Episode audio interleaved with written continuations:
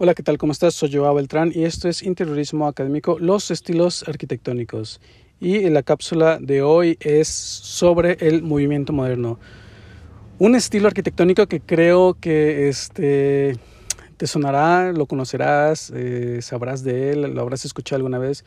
Y esto es debido a su gran internacionalidad o, este, a su gran presencia a nivel eh, global este, y, la, verdad es que también duró muchos, muchos, muchas décadas, muchos años.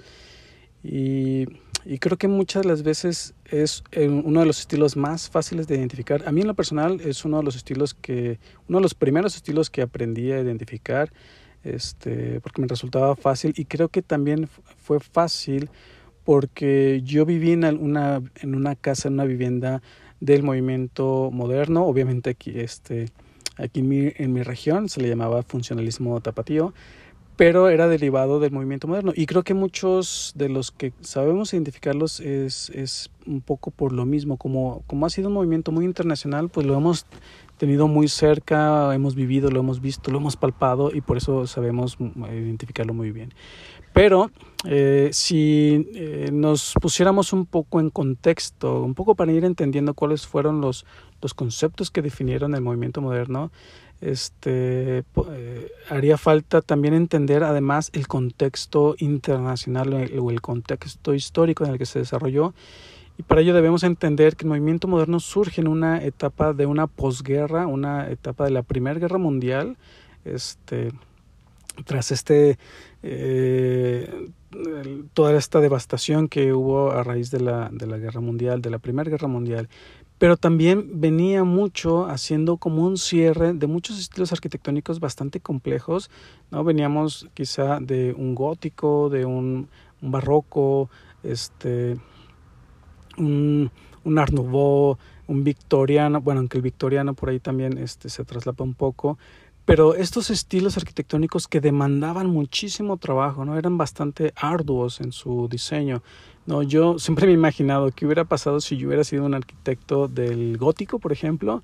Este, no me imagino estar ahí diseñando los rosetones, las, las gárgolas, las columnas, eh, las molduras, los remates, los pináculos, toda esa labor tan ardua que eh, obviamente pues tendríamos a un equipo de, de trabajo, ¿no? Dibujando todo esto, pero eh, no me imagino desvelándome eh, a la luz de la vela, ahora sí, literalmente, dibujando los rosetones este, y con compás este, y además hacer los planos para, para todos estos eh, labradores que tenían que estar construyendo el, el, el, templo, ¿no?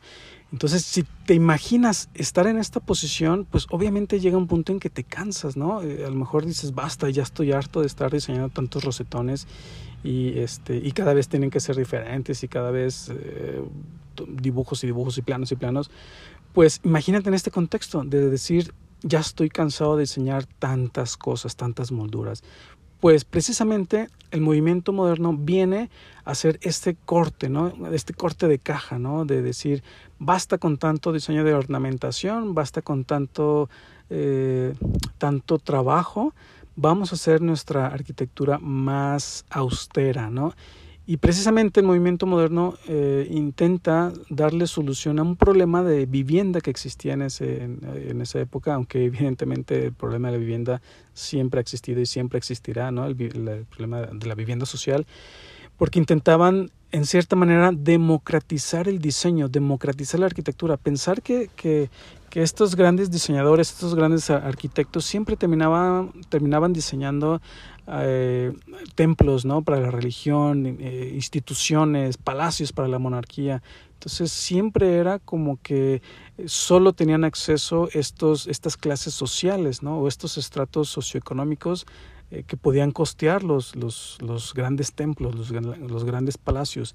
Y esta es otra de las razones por las que el movimiento moderno eh, tiene tanto auge, porque viene precisamente a eso, democratizar el diseño, ¿no? Es decir, es como de, va, eh, vamos a cortar de tajo con tanta ornamentación, vamos a cortar de tajo con tanto... Eh, eh, magnificencia en nuestros diseños, vamos a hacerlos más austeros, más pequeños, más costeables. Ese era uno de los conceptos claves del movimiento moderno, que venía mucho derivado de la Bauhaus, ¿no? Recordemos que la Bauhaus se funda en Alemania, ¿no? Con Peter Behrens, con Walter Gropius, que traían esta idea del nuevo diseño, de la nueva arquitectura, que debía costar, eh, no debía costar más bien tanto, que debía ser más accesible, que el diseño tenía que ser accesible para todas las personas, ¿no? En cierta manera, este concepto de la democratización debía, debía haber un parteaguas, ¿no? Este, y a raíz de todo eso comenzó a hacerse un estudio más racional de las cosas, ¿no?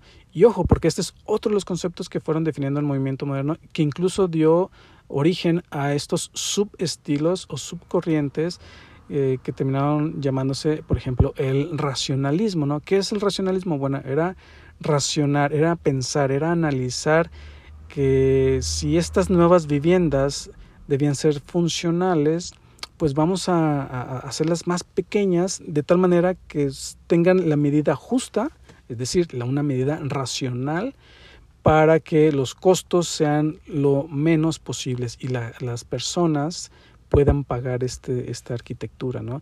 Entonces, de ahí se deriva la racionalización de la arquitectura, que derivó en este movimiento del racionalismo, ¿no? Era todo este, todos estos proyectos que en cierta manera pensaban en ser más fit, ¿no? Más, eh, los proyectos más pequeños, más austeros. Y a la vez, a la par, era como de, bueno, vamos a hacerlos también funcionales, ¿no? Para que para que estos grandes salones de baile, eh, para que estos grandes comedores, antecomedores, en los que se derivaban de los palacios, era, bueno, vamos a hacer el comedor que una vivienda necesita, que una familia necesita, ¿no? De cuatro o seis personas, este, ¿cuál es la medida mínima? Bueno, eh, vamos a hacerlo funcional, que la casa funcione. Entonces es cuando comienza un poco a modificarse el concepto del, de sala, comedor, cocina, ¿no? Este, normalmente la cocina estaba eh, en un lugar oculto, muy de, de, servicio, ¿no? De la servidumbre de las personas, de los cocineros, de, de, de los, la servidumbre, ¿no? De, de, la casa. Entonces comenzaba a ver esta separación de decir, vamos a hacer corte ¿no? con los, los salones los, de 20 metros de largo, ahora a, espacios de 3x4 ¿no? que sean funcionales. Y esto precisamente también deriva en otro submovimiento, ¿no? que fue el funcionalismo, ¿no? donde nos, nos preocupábamos porque las casas, las escuelas, las instituciones fueran funcionales, ¿no? No nos preocupaba mucho cómo se vieran, ¿no? Cómo, cómo lucieran formalmente eh, al, estar terminadas, sino que nos preocupaba más que fueran funcionales, ¿no? Pero luego vienen otros arquitectos dentro de, también del mismo movimiento moderno que decían, no, este, sí, deben ser funcionales, pero también se deben de ver bien, ¿no? Entonces, primero, este, la arquitectura es eso, la arquitectura se ve, se, también se vive, pero se ve, ¿no? Y eso dio origen a otro, otra especie de movimiento que fue el formalismo. ¿no? ¿Qué significaba esto del formalismo? Bueno, estos arquitectos que decían que la forma en que, la, en que se vería ¿no? la arquitectura formalmente, este, es decir, cómo tú la verías desde la calle, ¿no? Este, esta formalidad, pues era también importante, ¿no? Y era tan importante más que funcionara correctamente, ¿no? Estos arquitectos dejaban un poco de lado la funcionalidad porque se preocupaban más en la formalidad y es precisamente ese movimiento, ¿no? Que surge el formalismo, ¿no? Estos arquitectos que primero se preocupaban por cómo se vería y después pensaban en la función. Que esto derivó a muchas frases, ¿no? De la forma sigue la función, the form follows the function, function o al revés, ¿no? De la función sigue la forma, ¿no? Entonces, eh, pero todo esto estaba englobado en la gran bolsa del movimiento moderno. ¿no? Eran unos pensamientos que venían derivados de este nuevo concepto ¿no? de, de, democratizar la arquitectura. Si piensas en, un poco en ese concepto, pues mucho de, mucho de lo que surge se deriva de este, de este pensamiento. ¿no? Dejar de ornamentar, dejar de construir grandes palacios, es decir, que sean más funcionales, más racionales y, y, no dejemos de lado la, la forma, ¿no? La, la, formalidad. Y por ello dio origen a la búsqueda de unos materiales adecuados a este concepto. Si tú te pones a pensar en ese segundo paso de, ok, estos son los conceptos que definen el movimiento moderno, ahora con qué construimos esto, este movimiento. Y de ahí que surgió eh, la utilización de materiales no económicos, pero sí más austeros, ¿no? Piensa que en los palacios de la reina Victoria, este, pues todo tenía que estar ornamentado con grandes tapices, con colores dorados, y si no es que eran chapa en oro, este, eh, elementos costosos, ¿no? Eh, un trabajo de, de, artesanos, de carpinteros, eh, todas, todas estas labores, todas estas, estas art and crafts, ¿no? Que esa es otra corriente, eh, estos oficios pues tenían unos costos, ¿no? Por tanto, eso elevaba mucho el diseño, ¿no? O, decorar los espacios. Por tanto, era buscar unos materiales que se adaptaran al concepto del racionalismo, de, de, democratizar la arquitectura. Y es cuando aparece en, en acción, digamos que la utilización del acero, ¿no? Digamos que el acero ya se venía utilizando en el en la industrialización, ¿no? En la Torre Eiffel, en el Palacio de Cristal, en, en el 1880, por eso viene ya evolucionando su utilización como un elemento estructural, ¿no? Eh, se estaba viendo que el acero funcionaba para construir grandes torres, grandes puentes, entonces se, le comenzó a descubrir esta función estructural al acero que se vino a incorporar perfectamente a eh, el movimiento moderno y otros movimientos, ¿no? como la Escuela de Chicago, pero en el movimiento moderno pues tuvo gran importancia. Después también se hablaba mucho de iluminar correctamente, de iluminar de forma este, sustancial las viviendas, ¿no? Veníamos de un oscurantismo del, del, gótico donde no era posible construir grandes ventanas y el movimiento moderno al incorporar el acero como un elemento estructural permitía liberar la estructura eh, de los muros, ¿no? Permitía que los muros dejaran de ser los muros de carga, los muros portantes de, la estructura, ¿no? Entonces, al construir, digamos que esta, este marco estructural, esta jasena estructural con el acero, pues podíamos crear grandes ventanas y ahí es donde aparece también el, vidrio como otro elemento. Ya se venía utilizando también en el, en, el gótico, en, movimientos atrás, pero bien en el Palacio Cristal, pero viene a cobrar un nuevo sentido porque ya no se necesitaba eh, que fuera estructuralmente eh, los, los, los, vanos, los claros de las ventanas que fueran tan pequeñas, se podían abrir más, ¿no? Por tanto entraba más luz, por tanto exigía la utilización del vidrio, ¿no? Como otro elemento translúcido que permitiera entrar la luz a la arquitectura. Y este, después viene este, e, e, esta conjugación, ¿no? De el acero, el vidrio, y ahí es, y también es donde aparece eh, el hormigón armado, ¿no? El concreto armado que pues, todo el mundo este, hemos escuchado hablar del eh, bueno hemos escuchado hablar de Le Corbusier que hizo grandes este, experimentos por así llamarle con el, concreto el hormigón armado donde dio origen a la explotar la plasticidad que brindaba el nuevo concreto armado y de ahí deriva en un, en un movimiento que se denominó el brutalismo, porque se dejaba el, concreto o el hormigón armado bruto, ¿no? Viene de la palabra en francés del brut, ¿no? De, feo, ¿no? Es decir, tal cual como sale del molde, feo y mal hecho, así déjalo. Y eso dio origen al brutalismo, que es otro de las corrientes que dio, que dio origen al movimiento moderno. Pero este brutalismo ya es en la etapa postmoderna, ya es en la etapa, en la última etapa de, del movimiento moderno, ¿no? Cuando no comienza en decadencia, pero sí marca como una, una ruptura donde ya comienza un poco a desaparecer el movimiento moderno, porque el brutalismo se alejaba de esos principios básicos de la ortogonalidad, del color blanco, ¿no? Entonces, este, pero sí que en, sus inicios se comienza a experimentar. Entonces, estos tres materiales forman eh, eh, uno de los elementos claves del movimiento moderno. La utilización del acero, eh, tanto para herrerías, carpinterías, para ventanas, ¿no? este, como elementos estructurales, el acero para las ventanas amplias, grandes, que entre, entre gran cantidad de luz, eh, y el hormigón armado que nos daba esa libertad de esa conjugación del concreto, del hormigón con el acero, de crear un elemento estructural nuevo, ¿no? Las columnas que fueron apareciendo este, en este, se reinventaron las columnas como elementos estructurales, ¿no? Pero también eh, era luego qué color, ¿no? ¿Qué, color tenía que ser el movimiento moderno. Y se no es que se defina, pero se comienza a, a, utilizar el color blanco como el color eh, austero, ¿no? El, color sobrio, ¿no? El económico, ¿no? En cierta manera. Y la arquitectura, pues sí que se ve bastante bien en color blanco, ¿no? En esta conjugación de las ventanas en acero, en color negro. Era, eran esos puntos claves, el cristal claro, no había ningún tinte, no había ningún eh, vitrales, eran eh, ventanas, ¿no? Ventanas para que entrara la luz, la luz del sol, la luz blanca. Entonces, eh, poco a poco se, se, iba conjugando estos elementos que formaron la, el ADN del, del, movimiento moderno, ¿no? También otra de las cosas era, derivada del, del racionalismo, pues si tú te pones a analizar qué es más económico construir un salón circular en forma de cilindro o un, salón cúbico, ¿no? Este cuadrado, ¿no? Ortogonal.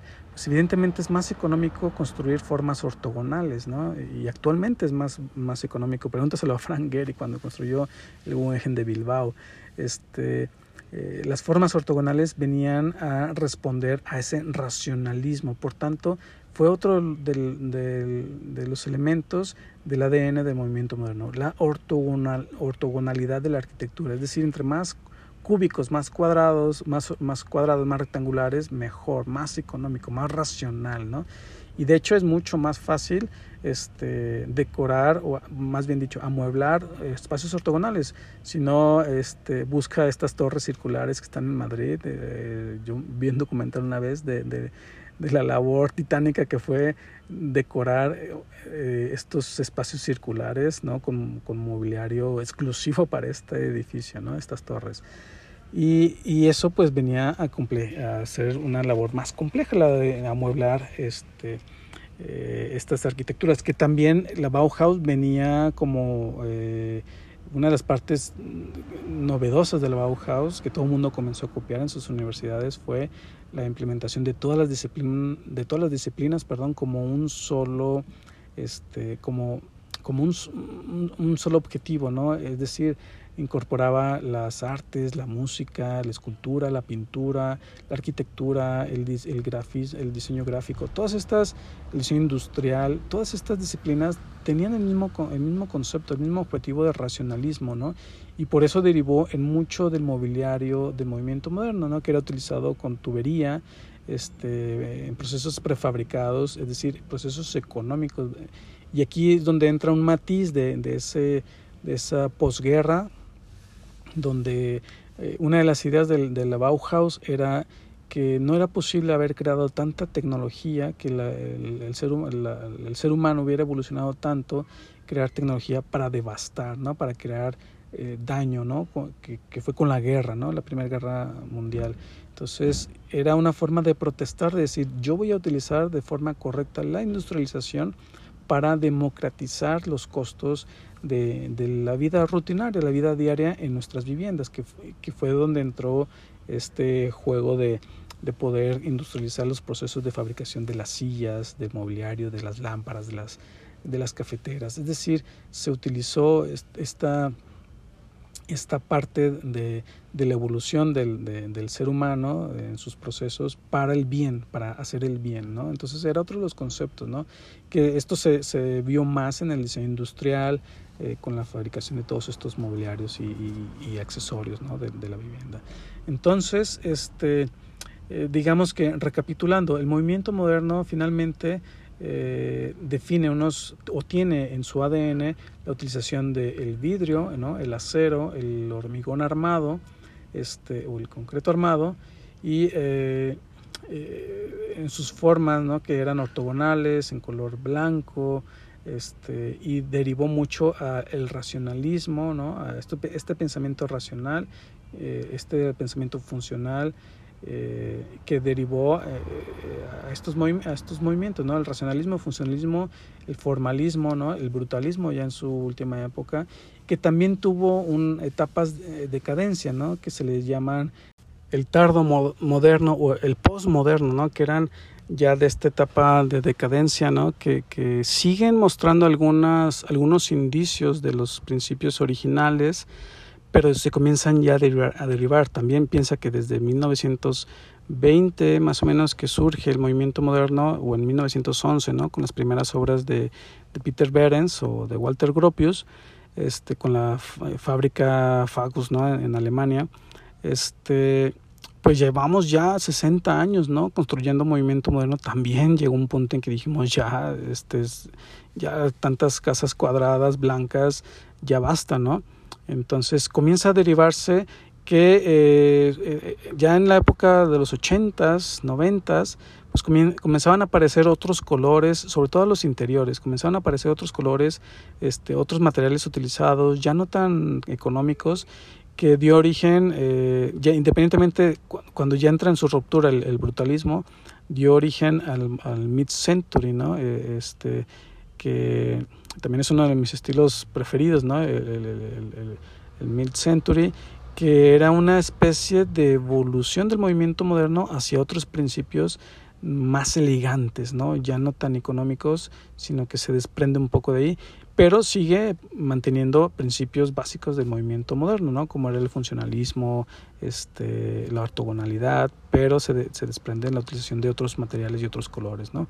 Entonces, esta etapa en la que comienzan a aparecer varias, eh, eh, diferentes variaciones, ya se le denomina a veces el tardo moderno ¿no? o el postmoderno, ¿no? que, que ya claramente se desprenden de los principios originales del movimiento moderno, pero aún siguen teniendo como ese, ese ADN, ¿no?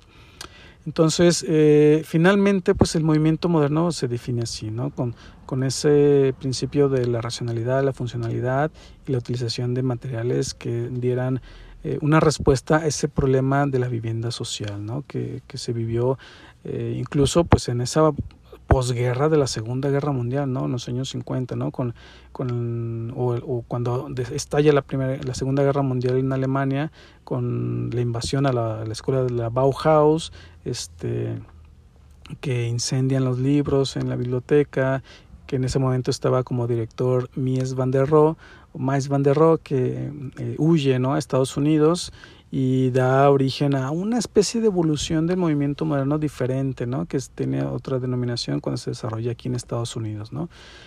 Eh, pero bueno, eso ya lo veremos en otra, en otra cápsula de estos estilos arquitectónicos. Y pues bueno, hasta aquí la cápsula de hoy, espero que te haya gustado.